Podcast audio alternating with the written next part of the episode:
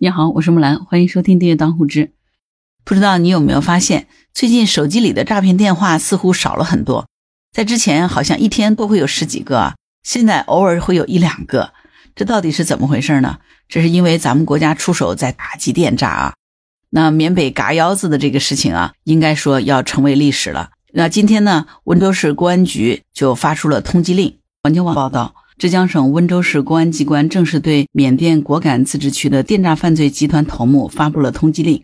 这个通缉令上说呢，现已查明犯罪嫌疑人明学昌、明国平、明菊兰和明真真四人犯罪事实清楚，证据确凿充分。温州市公安局决定对其进行公开的悬赏通缉，并呼吁上述四个人认清局势，主动投案自首，争取宽大处理。下面还写了联系人的电话和举报电话。以及来信的地址是浙江省温州市鹿城区金桥路二号温州市公安局刑侦支队。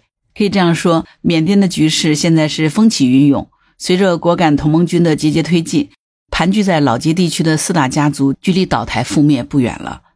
其中前面四个被温州公安局通缉的电诈集团的头目，就是盘踞在缅甸果敢地区的四大家族之一的明家成员。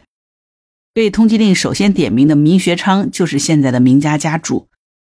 从今年九月份以来，咱们国家公安机关联合缅甸、老挝、泰国三个国家，对东南亚电诈案件实施打击，得到了缅甸各民族武装自治区的积极配合。但是呢，只有果敢地区的四大家族对咱们国家公安机关执法行动呢阳奉阴违。在之前呢，社交媒体上曾经有消息说，十月二十号，果敢园区卧虎山庄的电诈犯罪分子转移被扣押的中国籍人质时，发生了逃亡事件。犯罪分子呢，就向逃跑的人质开枪，造成了大量的人员伤亡。而卧虎山庄的幕后老板呢，正是明学昌。据网上流传，枪杀人质事件发生以后，云南省临沧市政府外事办向果敢自治区发出过协查函，要求明学昌就卧虎山庄中国籍人员伤亡的这个事儿呢，做出明确的解释，并说明事件的真相。不过呢，也有网友曾经发文说，在临沧市外事办官网上没有查到类似的协查函或者是政府公告。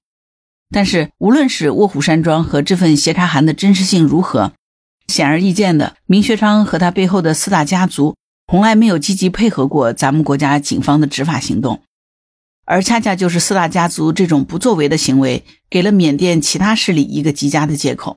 十月底，果敢同盟军打着肃清老街电诈集团的旗号。发动了探亲战争，一路势如破竹。到了十一月十一号，同盟军已经拿下了军事据点一百三十六个。当天，老街地区甚至遭到了同盟军的无人机袭击。眼看着四大家族大势已去，缅甸政府终于有所行动。十一月二号，缅甸军方联合果敢警察突袭卧虎山庄，抓获电诈犯罪分子七百余人。据了解，这些被抓获的犯罪分子呢，将会移交给中国警方。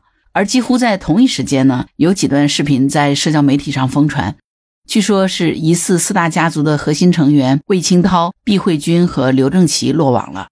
这三个人当中呢，毕慧君是明学昌的女婿，魏清涛是四大家族魏家二代、臭名昭著的亨利集团的总裁，最后一个刘正奇呢，是四大家族刘家家主刘阿宝的弟弟，也是另一个电诈团伙福来利集团的总裁。